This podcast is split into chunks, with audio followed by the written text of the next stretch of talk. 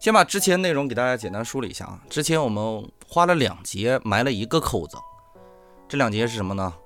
第一节讲的是，应该是威尼斯的困境是吧？上一上上节讲的是威尼斯困境，我翻一下啊，笔记。对，威尼斯的困境，然后讲了三位欧洲很著名的帝君主啊，这三位君主分别是红胡子、狮心王，还有就是狐狸奥古斯都啊，这三个人。这三个人呢，同时被一个很牛的人震慑了啊！这个很牛的人就是我们后来又补了一节关于萨拉丁的，萨拉丁的这个状态以及他曾经做过的一些事情，我们都说了。时间逐渐推移到一八一八九年三月，哈，就是第三次十字军东征发起的时候，是我们上节乃至上上节一直刨的一个大坑，哈。这节我们把这个坑先提上啊，填上。其实说到这个第三次十字军东征呢，表面上的这个原因是因为哈丁之战、哈丁战役啊，怎么说都行。哈丁战役耶圣城耶路撒冷被攻陷，这是严格意义上来说是第一次在十字军东征之后的第一次，这种穆斯林啊伊斯兰教国家进入圣城啊或者占领圣城的这么一个呃这么一个壮举吧。所以欧洲大陆呢，其实一直对这个事情挺挺在意的。再者说了，其实这个伊斯兰教，我们现在一说起来伊斯兰，感觉就跟恐怖分子直接挂钩了。实际上不是哈，在那个时期的伊斯兰教呢，呃，他们在攻入这个耶路撒冷之后，并没有进行惨无人道的这种屠杀，反倒是善待人民，呃，反倒是允许这个宗宗教的自由。包括啊，历史上有一种说法，就说这个当时占领这个嗯耶路撒冷的这个萨尔萨拉丁啊，萨拉丁是最后一名骑士啊，他们是有这么一种说法，说萨拉丁之后再无骑士啊，是这么一个状况。实际上内在原因我们都知道，我们也心里都清楚，这不简简单单是两次宗教的这种冲突或者矛盾。呃，不是两个宗教的这种简单的矛盾哈，也不是说所谓这个地区到底属于谁的。我们经常说这么一句话，说战争是政治的延续，对吧？政治的基础是经济嘛，所以说白了还是因为，呃，经济发展到一定程度了。由于这种几次十字军东征，东西的一种交融，也促使整个欧洲的经济的一个发展。所以这种战争呢，实际上是体现的。你经济水平达到一定程度了，这仗才能打得起来。我举一个简单的例子吧，就在十字军行军之前呢，英法两国国王同时颁发了一种税，这个税叫什么？叫十一税。十呢，现在写叫就什么的十，什么的十十啊，那个十，然后也写作那个十加一的那个十啊，十一税。这个十一税呢，被历史上著称为就是。呃，萨拉丁十一税，因为是目的征这笔税的目的是为了要发起第三次十字军东征，但在征讨这个十一税的过程中呢，并没有发生这种大规模的叛乱，这直接说明大家还是有钱，没钱这种压迫很容易引起一些压力。可能我现在说十一税你们没什么感觉，我举几个例子你就知道哈。我们之前是不是讲过天课呀？天课也只是一，就是相对有一定收入的家庭，百分之二点五上交给这个，呃，伊斯兰，伊斯兰的教堂或者教会，然后通过这个教会用它去救济平民。但是这个十一税的税率呢，高达百分之十，什么意思呢？直接从你收入中的百分之十给你拨起来。但是通常情况下，商人都是想利润的，所以他们会把这个十一税内含在这个价格中。也就是说，你要我这个我我卖你粮食，假如卖你一百，我就卖你一百一，多收你十十块钱，把这个十一税含进去。实际上最终是转嫁给这个消费者的。呃，转嫁给消费者呢，也就是说社会上的矛盾会集中在社会的底层人民。对对对，就这个十一税啊，这个赵哥打的非常对，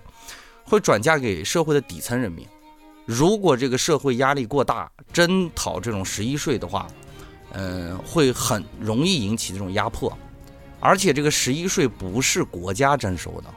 十一税是教会征收的。也就是说，基督教徒啊，基督教会发起十一税，然后把这个钱拿给这些国家，让国家去打仗。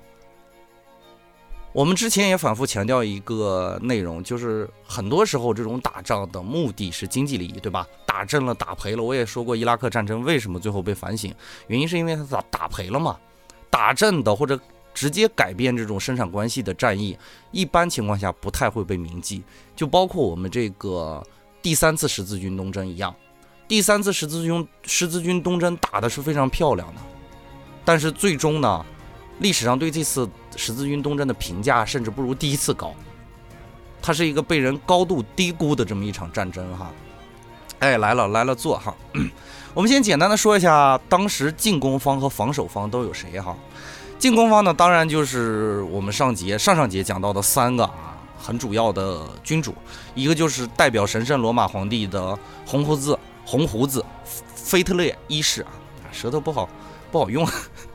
第二个呢是代表这个法国啊，法兰克王国的这个狐狸，呃，菲利奥古斯都啊，我之前一直可能说反了，说成奥古斯都菲利了，他应该是菲利奥古斯都。还有就是代表英国的英格兰啊，英格兰王国的这个国王世亲王理查，这是主要的进攻方，也是第三次十字军东征的主要的呃发起者吧，基督徒这面的发起发起者啊。防守方呢，当然就是我们之前讲到占领了耶路撒冷的萨拉丁。我们简单的梳理一下这个过程哈，其实也不简单，得讲三十多分钟。第一支进军的队伍呢，是由这个腓特烈一世带领的这个神圣罗马帝国，他是沿着呃多瑙河到君士坦丁堡，走的是陆路，然后通过呃原定计划是通过伊斯坦布尔海峡，但后来是。嗯，达达尼海峡，他是从达达尼海峡过的，之前是准备是从君士坦丁堡海峡那个呃伊斯坦布尔海峡从那个地方过，但是后来从下面绕了，具体什么原因一会儿我们讲到哈。他们走的是陆路的，先出发的时间是一八八年啊，这个因为之前也讲到了，一八九年的时候就开动了，但是他提前就已经进发了。腓特烈，呃。腓特烈一世是跟教皇之前是处于一种矛盾的状态，所以他进发的时间较早。他最初去的目的还不是直接就去搞十字军东征，他实际上要去君士坦丁堡去办点事儿去。原因是因为什么呢？一会儿我们讲啊。然后有一种说法哈，就是历史主流的一种说法，说腓特烈二世因为早早就出发了嘛，但是。他走的比较慢，大概也是在一九零年左右才走到小亚细亚地区的。有一种说法是，萨拉丁买通了这个拜占庭拜占庭皇帝，当时是，嗯，伊萨克二世，他买通这个伊萨克二世，故意在君士坦丁堡拖延了这个，嗯，菲菲特烈。其实事实上并不是这样的哈，事实上是我们先要简单的介绍一下这个伊萨克二世是怎么回事儿。伊萨克二世呢是，嗯，安格鲁斯王朝的开朝的这么一个君主。我们之前讲威尼斯困境的时候，讲到一个人，我不知道你们还有没有印象？这个人还有一个，还有个外号叫可怖的啊，嗯，或者叫恐怖的，恐怖的安德洛尼卡。他曾经屠杀过意大利的社区，是这么一个主，非常残暴的这么一个主。就随着这个安德洛尼卡的这个退位呢。嗯，伊萨克二世是被推选上的这个君主的位置，他跟之前的那种很多的拜占庭皇帝不太一样，很多的是通过兵变，或者很多的是通过那种化变，而这个，嗯，伊萨克二世是顺应民意登上去的，他是这么一个路子啊。嗯，早在一八七年的时候呢，伊萨克啊曾经做过这么一件事儿，他派兵去镇压保加利亚的人的这种。反抗反叛，结果呢？他派出去的这个将领带的这个队伍化变了，又反过来把矛头直指于他。他把兵都派出去了，他没有兵了嘛，对吧？他没办法，只能求助于当时的呃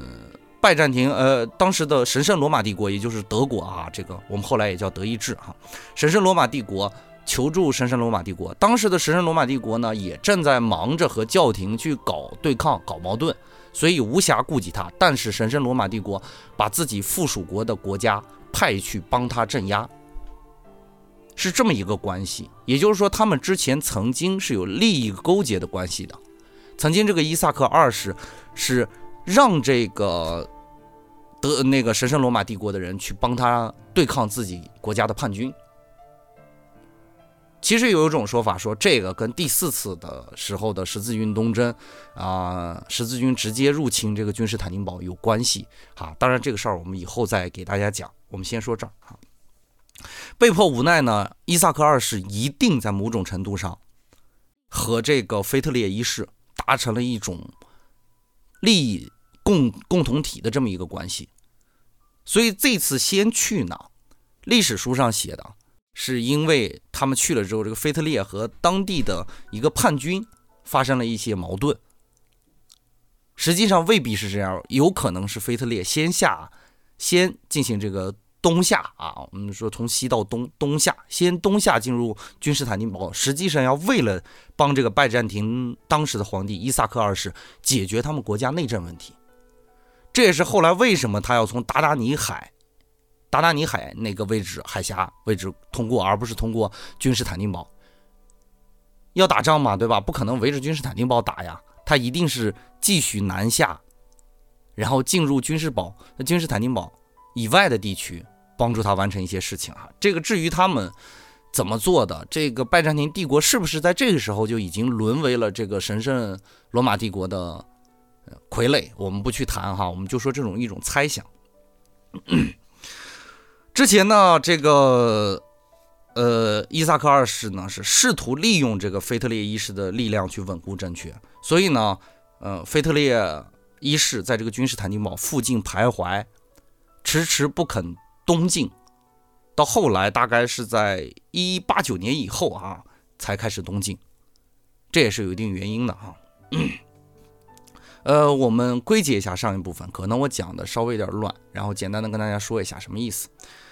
腓特烈一世先南下，没有着急的去进行十字军东征，有可能是在这儿解决他傀儡政权的后患，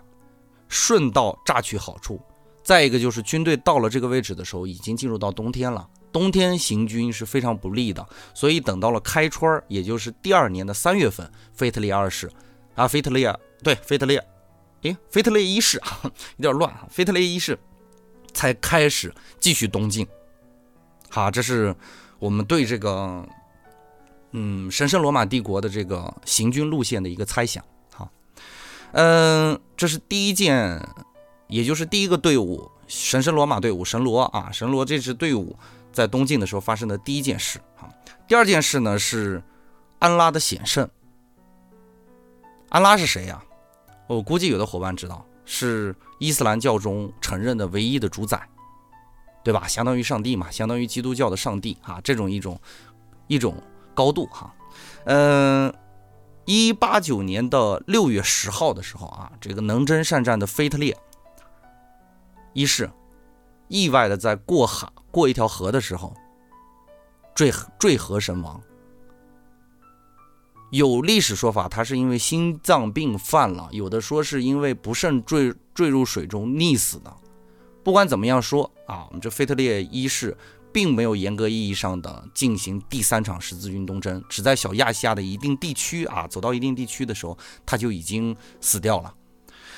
嗯，按道理来说，嗯，萨拉丁最不想碰到的对手就是这个，嗯，腓特烈。腓特烈的死呢？被伊斯兰教国家认为是安拉写圣，说的特别神圣啊，安拉显圣了，所以腓特烈打不到东面去。但是不要紧啊，腓特烈死了之后呢，呃，他的儿子啊，嗯，施瓦本公爵继续带队继续东征，而有一部分神罗的队伍呢，就选择了回去。这个时候，其实在一定程度上削弱了神圣罗马帝国的这个，呃。军事力量，东晋的这股军事力量，哈，也就是在这种情况下，失去了这个红胡子的神圣罗马军队，也失去了灵魂嘛。在艰难的打了几场战争之后呢，一一九零年的时候，在一场苦战之后，这场苦战攻破了阿科啊，也是当时基督教国伊斯兰教国家的一个重镇啊。攻破了阿科之后，嗯，神罗军队因为损失惨重，伤员极多，有一些骑士就临时组建起这么一个嗯行善的医疗团队，医疗骑士队伍。这个骑士队伍就是后来的条顿骑士团。当时条顿骑士团。跟那个我们之前讲的医院骑士团和圣殿骑士团都一样，它基本就是一个公益组织，也就是帮助这些骑士们处理伤势，对吧？尽可能多的去救治更多的人，他是处于这种状态的。所以呢，在当时并没有在军事上有什么体现，直到这个乔顿呃条顿骑士团回到德国以后，逐渐掌握了经济命脉。才开始有了军事上的行动，行动甚至建立了属于自己的骑士的国家。这以后再说哈。这时候的条顿骑士团呢，规模不大，我们先埋个扣子在这儿。嗯，包括他最近的一些行为呢，其实跟我们这场战争没有太大的关系，所以后文可能不太会提到。等遇到他的时候，在讲到德国的历史的时候，我们再去提他。嗯，这是第三件事了，对吧？第一件事是他们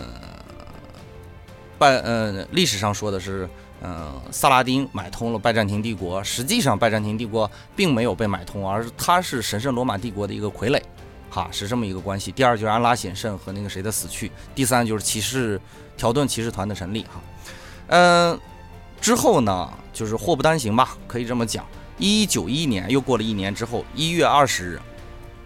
我们刚才讲到了领导这个呃神罗军队的施瓦比亚公爵啊，施瓦比公爵或者啊施瓦本或者施瓦比公爵，这个人去世了之后，神神罗的第三次十字军到此正式结束，就彻底结束，我们根本没没去耶路撒冷和萨拉丁交战，但是要注意留了一小支部队在这里，其他的呢就直接原路返回了。而留的这一小部分神罗十字军军队呢，是只属于后来的亨利六世，也就是腓特烈的另一个儿子，亨利六世。当然，后面这一支部队还在十字运动阵中发挥余热，我们一会儿就讲到哈。第二支部队呢，就是呃英法联军哈，英法联军。嗯，这么说有点不靠谱，因为他俩不是名义上的联合，他们只是有个共同的目的而已。因为在此之前呢，我们也讲过，他们正在搞一些内战。当时的亨利二世，英国的国王亨利二世和这个菲特呃菲利二世，狐狸奥古斯都，他们之间还有一点矛盾和冲突，正在打仗。然后眼看就要和谈的时候，呃，我们这位理查又跳出来篡位。狮心王理查又跳出来篡位，菲利又支持这个狮心王理查去跳起来造篡位，正好赶上，嗯，篡位成功之后，这个消息传到欧洲，但是因为英国的这个军队呢，国英国的国内呢发生了一点叛乱，然后理查就当时要镇压英国的，嗯，叛乱，所以他他把这场十字军东征稍微滞后了。那法国人也有等他嘛，对吧？因为彼此不是真正意义上的战略同盟，也不是说那种完全意义上的我们就是一伙的。我不，我我不走啊，我你不走，我走，我还怕你抄我老窝呢，都是这种心理。所以呢，英法暂时看成是一种联军的状态，其实是彼此实力之间的一种牵制。他们都存在于欧洲大陆，要去东征，一起去东征，是这么一个路子啊。时间呢是一一九零年，此时的。我们刚才讲过，腓特烈一世已经死了，然后他们才开始出发了。七月哈，七月这个查理夺位成功，评判成功了之后啊，才开始出发。他们走的路线不是走陆地路线，而是走海上路线。海上路线从哪儿走呢？他们从通过这欧洲西海岸，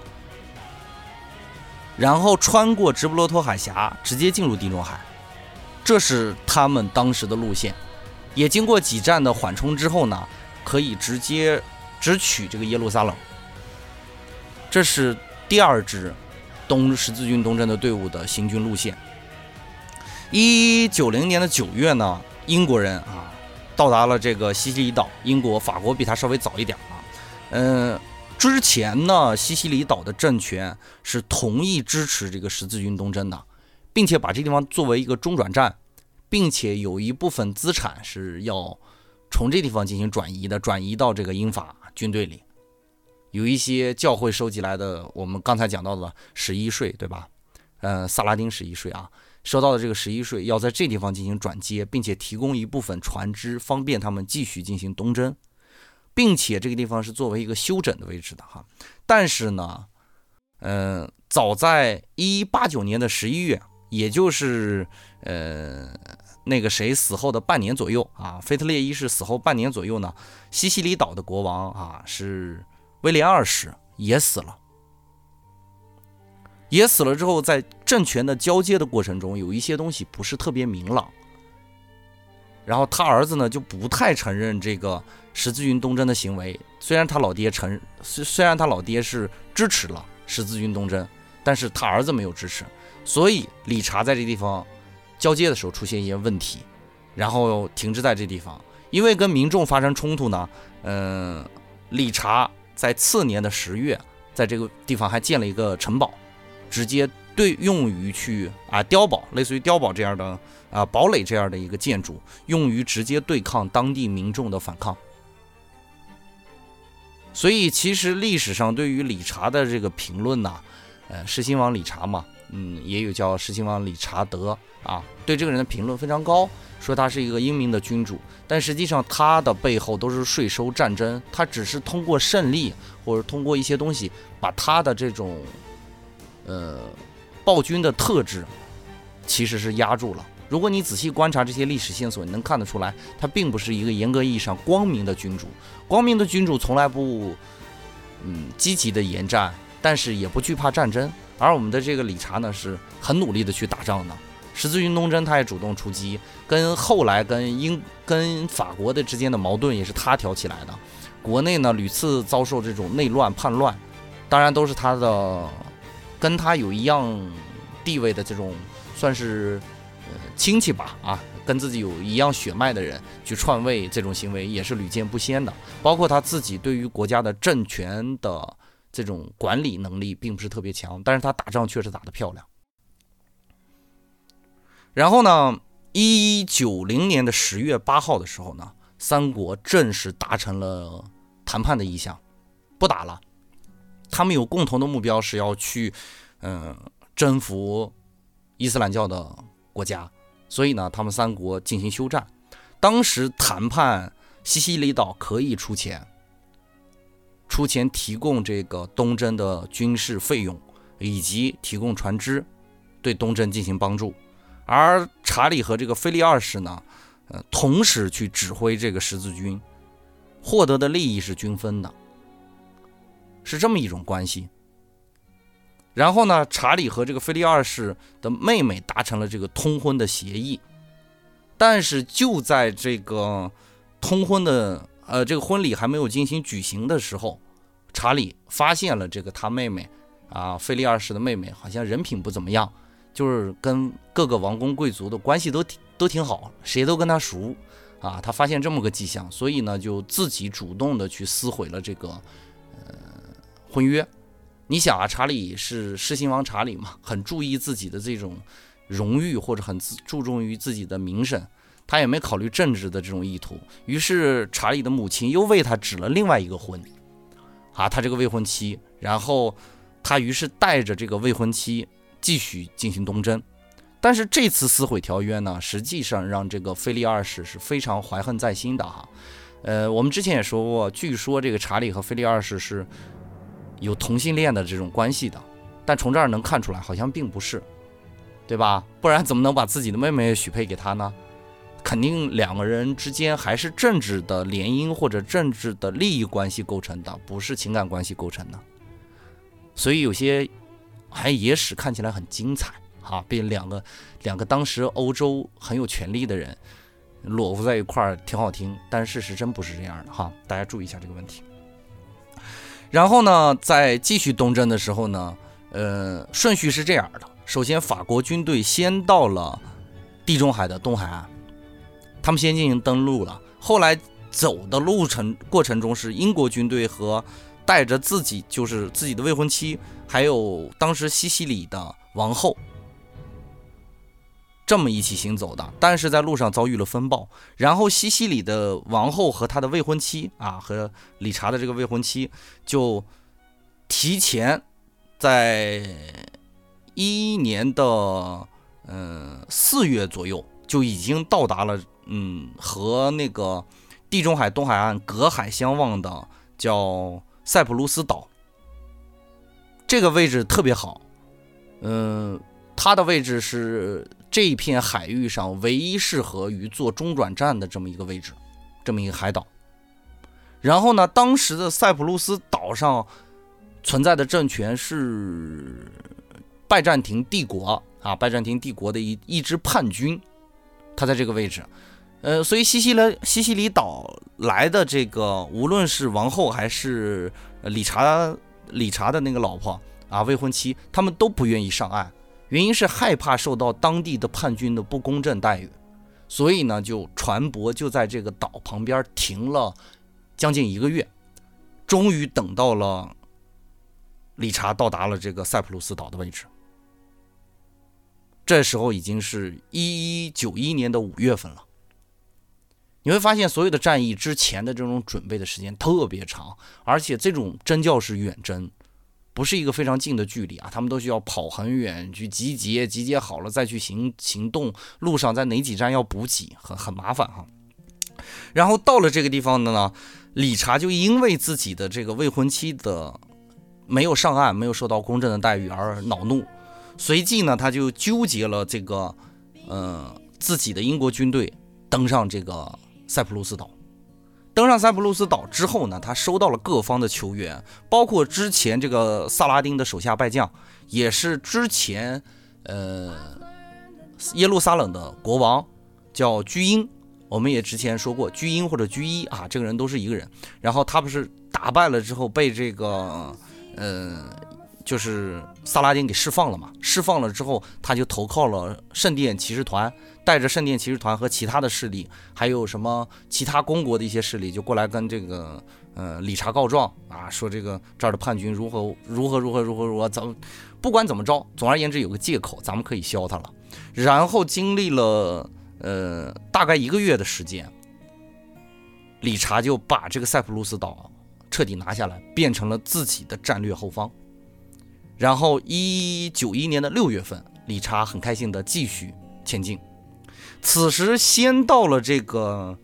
嗯，地中海东海岸的，嗯，菲利二世，又碰到了之前我们刚才讲到了少部分的这种神罗十字军，神圣罗马帝国的十字军没有走的，因为他们二人关系比较好呢，就集结在一处，准备。此时的这个统帅和这个菲利二世的私交非常好啊。准备集结在一起，就是开始进攻。但是其他的部将不同意，他们是希望等到这个，呃，理查是希望理查到了之后，他们大部队进行一起进攻。然后于是呢，就进行了这种等待。嗯，等到了那个六月份左右啊，这个理查狮心王到了之后，他们才开始围攻。这个围攻的第一站呢，是耶路撒冷的第一道防线，叫阿克。这个城镇呢，也算是一个耶路撒冷的重镇，不好攻嘛，对吧？然后狮心王就动了一些歪脑筋，因为当时的自己的资金储备还是挺足的，于是他就高价收买这个城墙上的砖头，也是用一些计策哈，打了一个月啊，然后阿克终于坚持不住了，这个城镇终于坚持不住了，愿意和这个。呃，十字军进行谈判，然后他们当时谈判的条件是释放全部奴隶，大概是好像有两千多名啊，是这么一个两千多名奴隶，然后呢赔偿金币，归还之前在第三次十字军东征中遗失的圣十字架。但是各位都知道啊，哈丁战役结束了之后，萨拉丁啊，这个算是一个战神级别的人物啊，萨拉丁在战胜了。呃，伊斯兰教之后呢，呃，战胜了基督教的这种呃军队之后呢，他俘虏了大量军基督教的人，捎带他还砸碎了这个圣十字架。其实，如果圣十字架现在真的还在世的话，有可能，有可能这场战争还真不是这么打法。于是呢，一一九一年七月，阿克被转交给了十字军，然后但是没有归还这个真十字架，真十字架这件事儿就永远的被搁置在这儿了。难道说接下来的这种十字军东征继续东征，没有关于这种真十字架的原因吗？肯定是有的，因为他没有归还这个东西嘛，对吧？然后当时呢，因为神圣罗马帝国的大部分军队已经撤回去了，只留了一小队伍，一小队伍呢就，呃，这一小队伍还出了点小矛盾啊。这件事儿大致是这么个情况，呃，所有人不都得插战旗嘛，对吧？插自己国家的战旗，然后那个。神圣罗马军队的那个首领啊，就把自己的战旗插在了，因为他代表的是亨利六世，现在远在这个神圣罗马登位的这个皇帝，他代表的是他，所以他把这个战旗插的跟理查的和菲利的战旗插在一起，就是齐平啊，表示我们的地位是一样的。但是，但是这时候，嗯，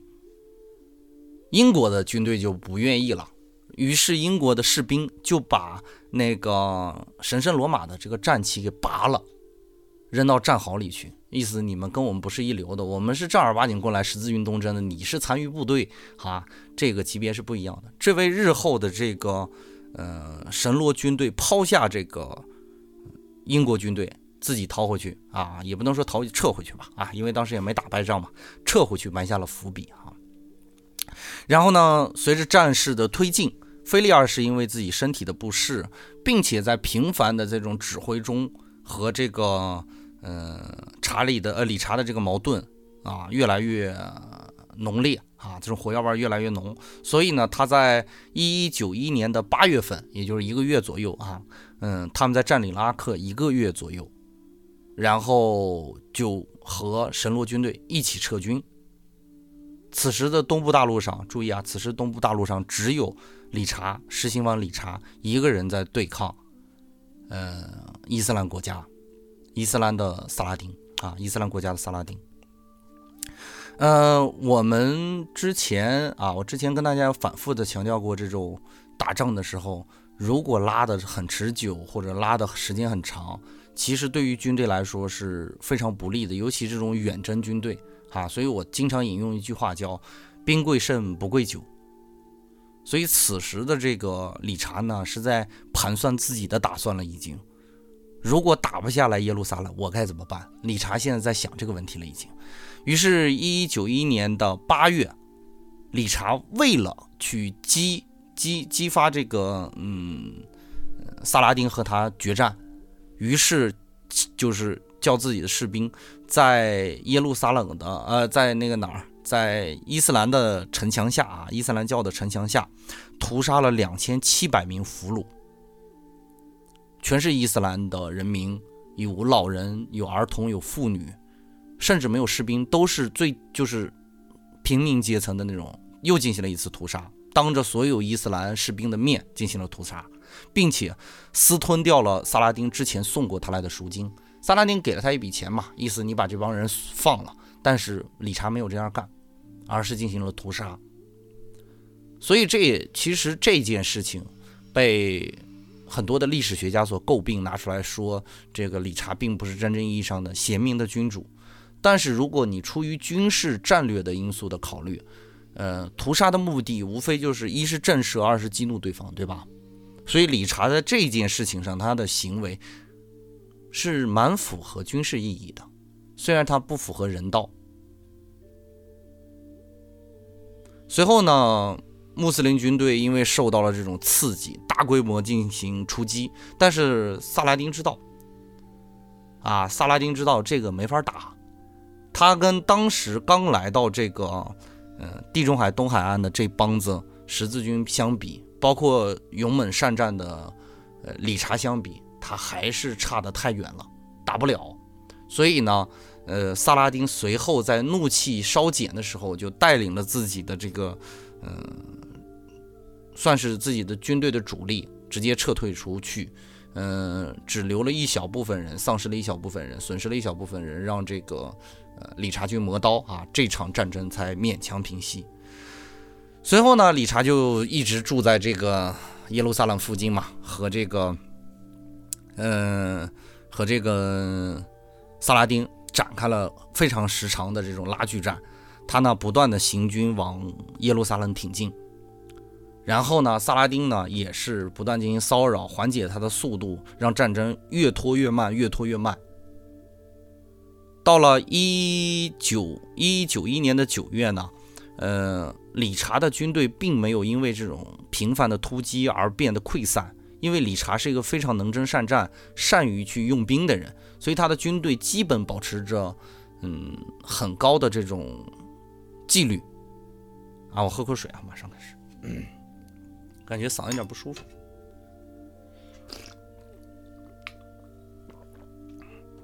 然后呢，萨拉丁呢又不断的诱攻，理查不买账，两股队伍就这样一直纠缠着，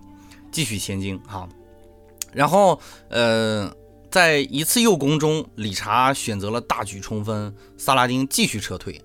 哈，就是感觉上是一边倒，但实际上萨拉丁并没有失去什么，理查也没有失去什么。真正的大战还在酝酿中当中哈，期间小战不断，但真正的大战在酝酿之中啊。然后留下来的这种法国骑士呢，呃，因为当时那个菲利二世撤的时候，并没有把所有的军队都带走，他只是带走了一部分主力军队，还留了一部分军队给这个呃理查，毕竟面子上好看嘛，同是联军或者同是盟军这种关系，他不能直接就撤，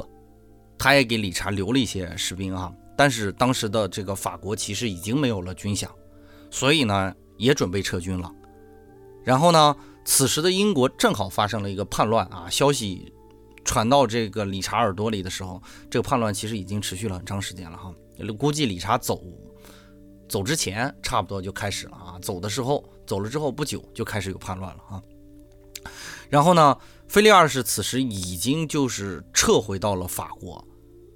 并且有消息称。此时的菲利二世已经对着英国开始打起自己的小算盘了哈，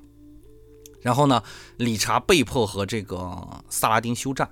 当然这也是希萨拉丁希望的。同时呢，理查是理查是一种被迫的状态。按萨拉丁来看的话，你只要打过来，远行军打过来，我只要拖就是赢哈。然后到了第二年的，也就是一九二年的四月。阿克的首领啊，也是当时就是这个神洛军队的带队人，嗯，也是他插的那个旗子哈，然后旗子被人拔了。这个人呢，也被阿萨辛的刺客组织所刺杀。这个时候的阿萨辛名叫山中老人，他已经进行了一种过渡哈，因为他首领的变化，然后他们这个组织也就延续了他们其中一个首领的名字山中老人啊，他延续了这个，他被这个山中老人这个组织给刺杀。于是呢，阿克被查理查的外甥所接管。也就是说，这时候该打了。如果这时候再不打，理查又有塞浦路斯，又有阿克作为后方的这种不断的资源的补给，很可能萨拉丁之前所积累的优势将逐渐被蚕食。所以呢，这时候萨拉丁决定哈，跟呃跟这个。嗯，理查进行决战。时间到了五月份，一一九二年的五月份呢，理查继续尝试进攻圣城。六月份的时候，在圣城下啊，就见到了这个萨拉丁，但是彼此都没有出战，也只是遥望。你会发现，他们这种战争跟之前是第一次十字军战争打的一点都不不一样。彼此都是小心的试探对方，虽然有所损失，但是这种损失非常小，都在可控的范围以内，并不是一上来就拼个你死我活大战，然后双方开始冲锋，不是，不到万不得已，不到牵制对方主力的时候，谁都不愿意轻，就是仓促的出手，大家都在等待机会啊。七月份的时候呢，实在坚持不下去的理查，因为国内也有一些问题，对吧？有国内有民变，外有法国盯着他。呃，国内其实是叛乱，不应该是民变啊。国内是叛乱，然后外有法国盯着他，再加上长期的在这种远征的这个过程中消耗，理查终于坚持不住了。七月的时候，理查决定和这个萨拉丁和谈，终于忍不了了啊！因为棋逢对手嘛，打起来也不是一天两天的事儿，所以这个仗是越打越闹心，越打越难受，所有人都在拖哈。然后此时萨拉丁反倒就是把这个脸一甩，我不跟你谈。对吧？你跟我谈的时候，我反倒不跟你谈。于是萨拉丁偷摸的派了一一股队伍，直接去奇袭了一个十字军国家的城镇，顺利的攻陷了雅法。这个城镇名字叫雅法，顺利的攻陷了这个位置。对于理查来说，他的这种行为，他谈判的这种行为，实际上是想给自己一个空间，让自己回去救援自己家里的内火。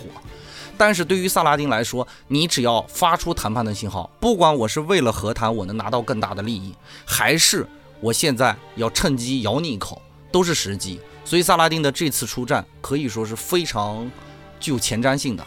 但是我们总总我我也总讲啊，一粒降十会或者一粒降十会，能发现理查这个人飙到一定程度之后，好像计谋在他面前什么都不算。然后理查干了一件什么事儿呢？理查随即。就带了自己八十名骑士和两千四百名弓箭手，嗯，和步兵的这种混合阵营，直接开往雅法。我要把城抢回来，啊！然后事实上也真的实现了。以理查的这种军事领导能力、临时的指挥的这种能力，雅法很容易就被攻破攻破下来。八月的时候呢，双方依然是处于一种。谈判未果，继续进行这种小规模战役的这种状态状态。此时的理查，因为在这种消耗战中，也只剩下五十名左右的骑士，然后和不足二百名的步兵和弓箭手的混合混合阵营。而此时，伊斯兰啊，穆斯林国家，也就是萨拉丁啊，萨拉丁所带的队伍有数千人，是骑兵和步兵的混合方阵啊，是这种。这种级别量的，也就是一班可能加起来总共两千不到两千五，一面有好几千啊，具体几千，我翻了好多资料，并没有找到啊。我们先不说这一点啊，不说他们之间的这种下一场战争该怎么打啊，我们先回过头来来分析一下这个萨拉丁的策略。你可能会觉得，听过我之前讲萨拉丁打这个哈丁战役的人。有没有这样的感觉？萨拉丁这一场打的并不是特别痛快，不是我上来就跟你干，进行围剿或者诱敌深入，然后进行包抄，他完全没有用任何用任何技巧，他只用了一招，就是拖拖无限期的这种拖。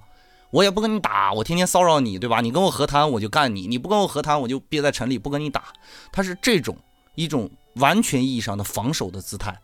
或者消极备战的这种姿态去跟他跟积极的这个。实行往理查进行这种纠缠，可能有的人说是不是萨拉丁老了、怂了啊？或者曾经的萨拉丁已经不在了？曾经萨拉丁很侥幸，其实不是这样的啊。《孙子兵法》的《史记》篇啊，不是那个呃那个那个那个司马迁那《史记》啊，史是开始的史，计是计谋的计。《史记》篇顾名思义，就是在开始的时候进行的一些算计。在战争开始前，他就应该想好的一一些问题，进行的战斗前的这种衡量，嗯，取舍以及总的战略方针的制定，全在这个《史记》篇里说的很清楚啊。《史记》篇里记过这么一句话，这句话是这样的，我给大家读一下：兵者，诡道也。一边读一边解释啊。用兵的人呢，其实是不要让别人知道你要干什么。是一种狡猾的姿态，对吧？故能而示之不能，能打的时候我反倒不跟你打；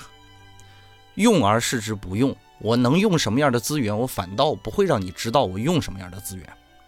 近而视之远，远而视之近，不用解释啊。利而诱之，乱而取之，时而备之，强而避之，怒而恼之，悲而骄之，义而劳之，轻而离之。攻其不备，出其不意，此兵家之胜，不可先传也。其实萨拉丁的战术是非常高明的。我之前也反复强调，谁是远征军啊？十字军是远征军啊。我萨，呃，萨拉丁是守着这个坚城，也就是呃耶路撒冷。我只要不跟你打，我只要拖你一天，我就处于胜利的位置上。这个道理大家都懂，对吧？但是，嗯，包括理查用的那种激将法，屠杀这种奴隶。萨拉丁也扛住了，也并没有去仓促的跟你进行决战。此时的萨拉丁的军队并不比理查的多，但是在消耗战之后呢，你们可以发现，刚才我给出来的数据，理查在最终的这个决战中只剩下五十名骑士。也就是说，萨拉丁在某种意义上前半场他是处于胜利的状态的。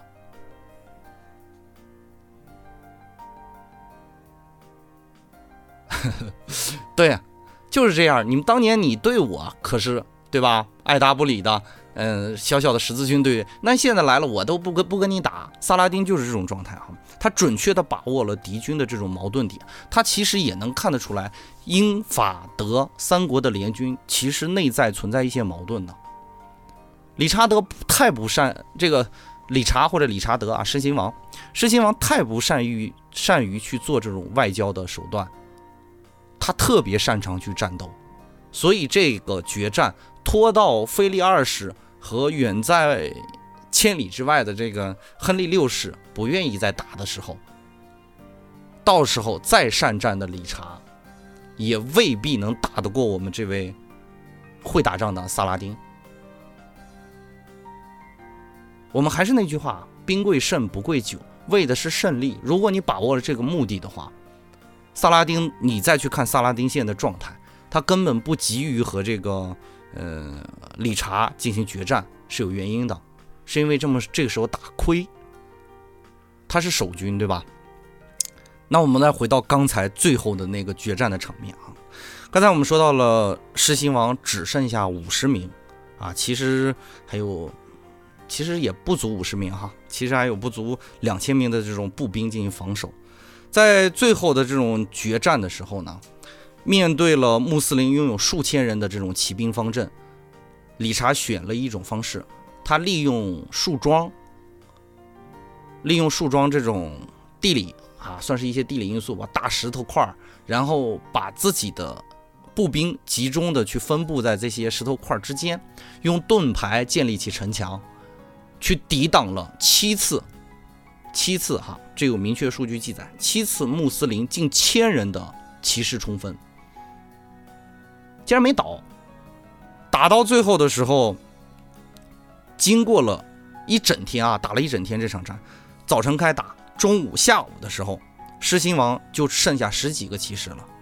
嗯，战争有损耗啊，对吧？刀剑无眼，战争有损耗，但是呢，还依然能够不断的向穆斯林的方阵进行了。挑战，发起发起反击，发起挑战，然后这个惊讶的萨拉丁也被这个狮心王理查所震撼。我们刚才也说过，说欧洲最后一个骑士，对吧？啊，包括他其实也严格意义上不算欧洲的，他属于是东亚啊亚洲西亚部分的这个地区哈。然后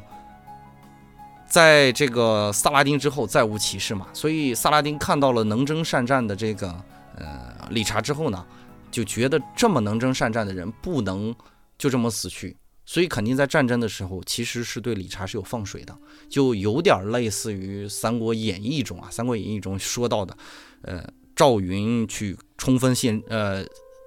就去救救阿斗那段，跟那个有点相似，但是这个呢，呃，他并没有就是严格意义上用。呃，弓箭手去偷袭这个呃理查，虽然他有很多次机会，包括理查的坐坐骑在被砍死之后，他还亲自的选了两匹好马，让士兵给理查送过去，咱们接着打，是这种状态，是一种爱将的那种心态。虽然他知道对方是国王啊，但是出于一种骑士精神，他并没有直接进行用一些卑鄙或者残忍的那种。手段，比如说围攻、围而不攻、火攻啊、弓箭手放箭啊，这种手段不是，而是直接进行了骑士之间的冲锋的这种决战方式。然后，此时的萨拉丁在不断的理查的消耗当中，其实他们也是损失惨重嘛。打的这一场不仅仅是这个理查很惨，萨拉丁也很惨。对他其实就是一种打到最后就打的真是一股气了。已经不是军事意义上的对抗了，双方都对彼此产生了怜怜悯之心啊。时间呢进行的很快，到了傍晚的时候，穆斯林也疲惫了，然后整个理查的剩余的啊不足，可能可能以不足十人的骑士队伍，再加上可能不足有几百人的这种步兵方阵啊，已经不能再坚持战斗了。于是啊，这个狮心王呃抓住这个。穆斯林的这种疲态，穆斯林开始撤退，他抓住了穆斯林疲态进行反击。但是就在他追捕这个萨拉丁的时候，准备一举把萨拉丁拿下的时候，就在这个危机的时刻啊，突然狮心王从马上坠坠落了下去。是什么事情阻止了我们这个狮心王在这一次战争中险些拿到这个萨拉丁的头颅呢？我们下节接着再跟大家讲。